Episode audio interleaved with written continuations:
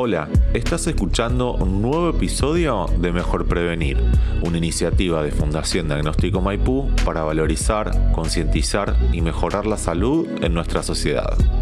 Soy Juan Pablo Sicardi y te invito a escuchar un podcast para mejorar nuestras posturas y evitar molestias. Desafortunadamente, solo tenemos un cuerpo y lo que hacemos con él, los cuidados que podemos tener, tienen consecuencias en el corto, mediano y largo plazo. Las posturas que podemos adoptar a lo largo del día, cómo nos sentamos, cómo dormimos o hasta incluso cómo sostenemos el celular, pueden tener consecuencias en nuestro cuerpo. Si además nos situamos en el contexto de crisis por COVID, el sedentarismo, el home office, la ansiedad y el estrés son factores que aumentan las tensiones en nuestro cuerpo. Ser conscientes de las conductas que aumentan dolores de espalda, de articulaciones en general o hasta incluso de cabeza es el primer paso para mejorar nuestra calidad de vida. En este episodio entrevistamos a la licenciada Alejandra González, kinesióloga, especialista en reeducación postural global y stretching global activo. Un encuentro para conocer, o mejor dicho, reconocer los malos hábitos posturales que generan consecuencias evitables para nuestro cuerpo.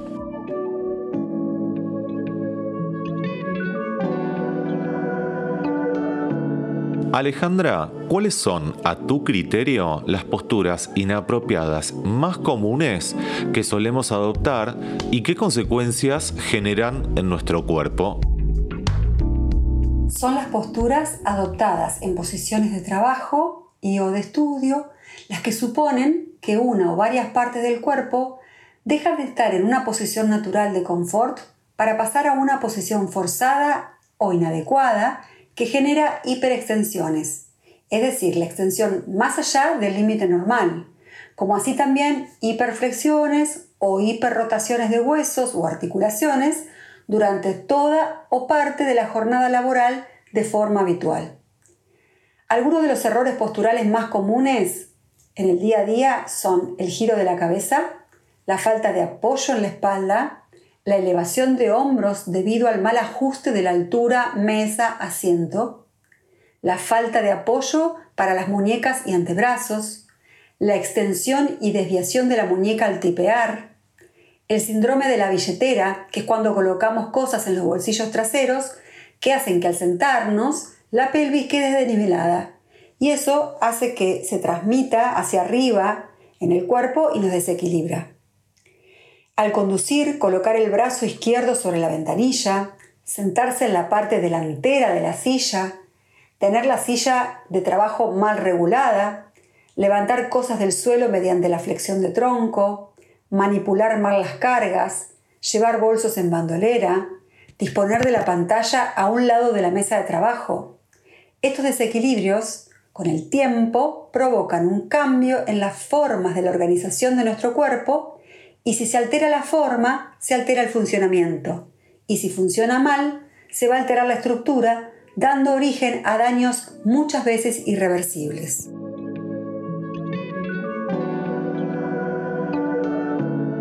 En el contexto actual de COVID, la ansiedad y el estrés parecen haberse incrementado considerablemente. ¿Cómo inciden en materia de tensión muscular o dolor estos dos factores en nuestro cuerpo? La tensión muscular es una reacción propia del cuerpo ante una sobrecarga de actividades que terminan desencadenando estrés. Ante esta exposición, nuestros músculos se agotan, lo que trae como resultado dolores en distintas partes del cuerpo. Ante una situación estresante, algunos músculos se tensan automáticamente para preparar el cuerpo para reaccionar y después, cuando la situación desaparece, se relajan. Pero ¿qué pasa cuando el estrés se repite a diario? Pasa que los músculos no se relajan y se mantienen en un estado de tensión constante, con menos flujo sanguíneo y menos oxigenación. Si además esos músculos no se mueven lo suficiente y no se estiran, el problema empeora y la tensión va en aumento. La zona del cuello, los hombros y la parte lumbar es donde se suele concentrar más tensión y donde se originan muchas contracturas musculares que acaban produciendo dolores de espalda e incomodidad. Cuando empezamos a sentir la ansiedad, el cuerpo se tensa en forma natural, creando presión en los grupos musculares. El estrés y la ansiedad crónicos suelen exacerbar esta tensión, que pueden dar lugar a dolores de cabeza, rigidez en los hombros, dolor de cuello e incluso migrañas.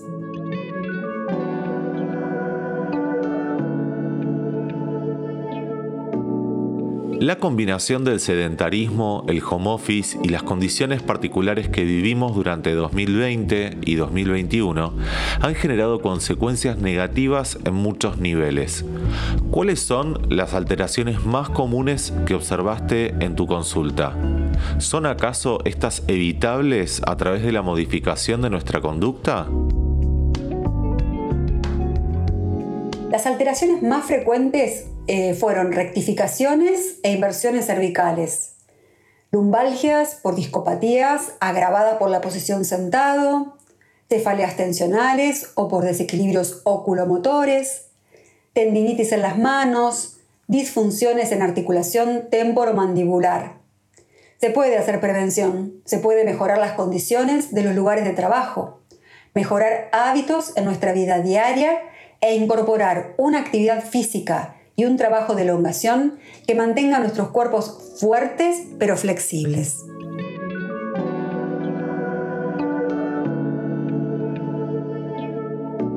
En Argentina hay más de 30 millones de celulares en uso. De hecho, es muy probable que este episodio se esté escuchando a través de uno de ellos.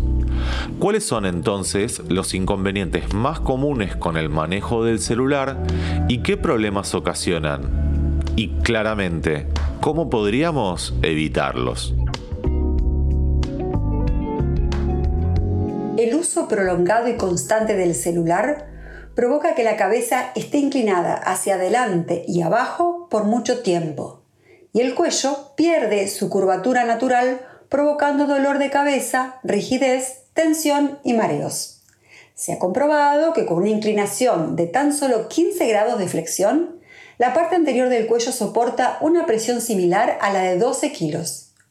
Con 45 la fuerza sube hasta los 22 kilos y flexionar hasta 60 grados equivale a cargar un peso de más de 27 kilos. Es recomendable sostener la pantalla a la altura de los ojos y enviar mensajes de voz en lugar de tipear. Usar soportes para celulares y tratar de usar las aplicaciones en la computadora. El solo hecho de exponerse menos horas al uso de dispositivos ayuda no solo a una salud articular y muscular, sino que también a una estabilidad psicológica que depende del descanso de la tecnología que se le dé diariamente.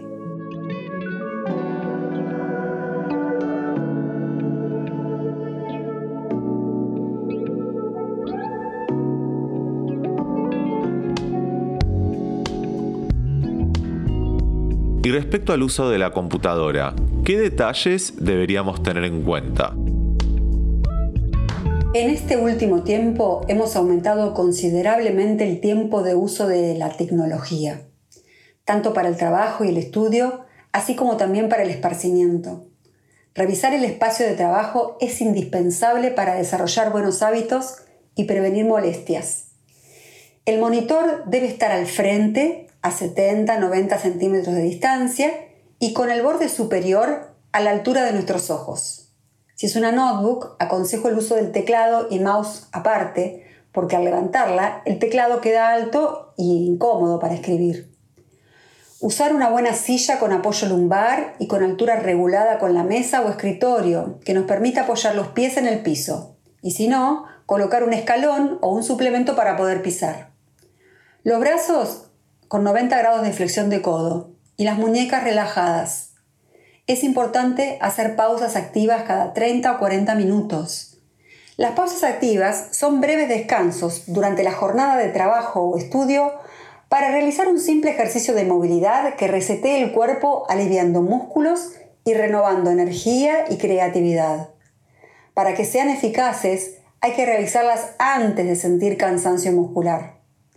Trabajar con luz adecuada, preferentemente natural y de costado, para no forzar la musculatura ocular y evitar reflejos en las pantallas.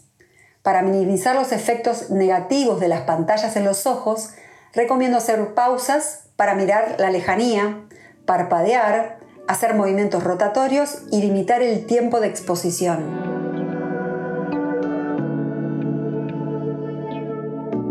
Para finalizar, Alejandra, ¿qué puede hacer una persona que hoy convive con un dolor de espalda o articular para evitar o erradicar esa dolencia? Consultar y arribar a un buen diagnóstico para poder determinar un tratamiento adecuado. La RPG, Reeducación Postural Global, es un método altamente específico para el tratamiento de las alteraciones posturales y el abordaje de los problemas que afectan el sistema neuromúsculo-esquelético. Es un método de kinesioterapia suave, progresivo y activo, que utiliza la elongación de cadenas musculares como principal recurso terapéutico. La RPG se destaca por la lógica de sus principios y por la eficacia en los resultados. El paso del tiempo y el tipo de vida que llevamos, el estrés, el sedentarismo y el uso excesivo de la tecnología hace que vayamos acumulando tensiones, perdiendo elasticidad y nos vayamos deformando y encogiendo. Con el tratamiento de RPG, el paciente puede trabajar esos desequilibrios participando en su propia recuperación, guiado en todo momento por el terapeuta. Tiene la posibilidad de recuperar la flexibilidad, eliminar los dolores y restablecer la funcionalidad cuidando las articulaciones, mejorando la respiración y logrando un trabajo equilibrado de la musculatura. La licenciada Alejandra González es kinesióloga y especialista en reeducación postural global y stretching global activo y fue también presidenta de la Asociación Argentina de Reeducación Postural Global.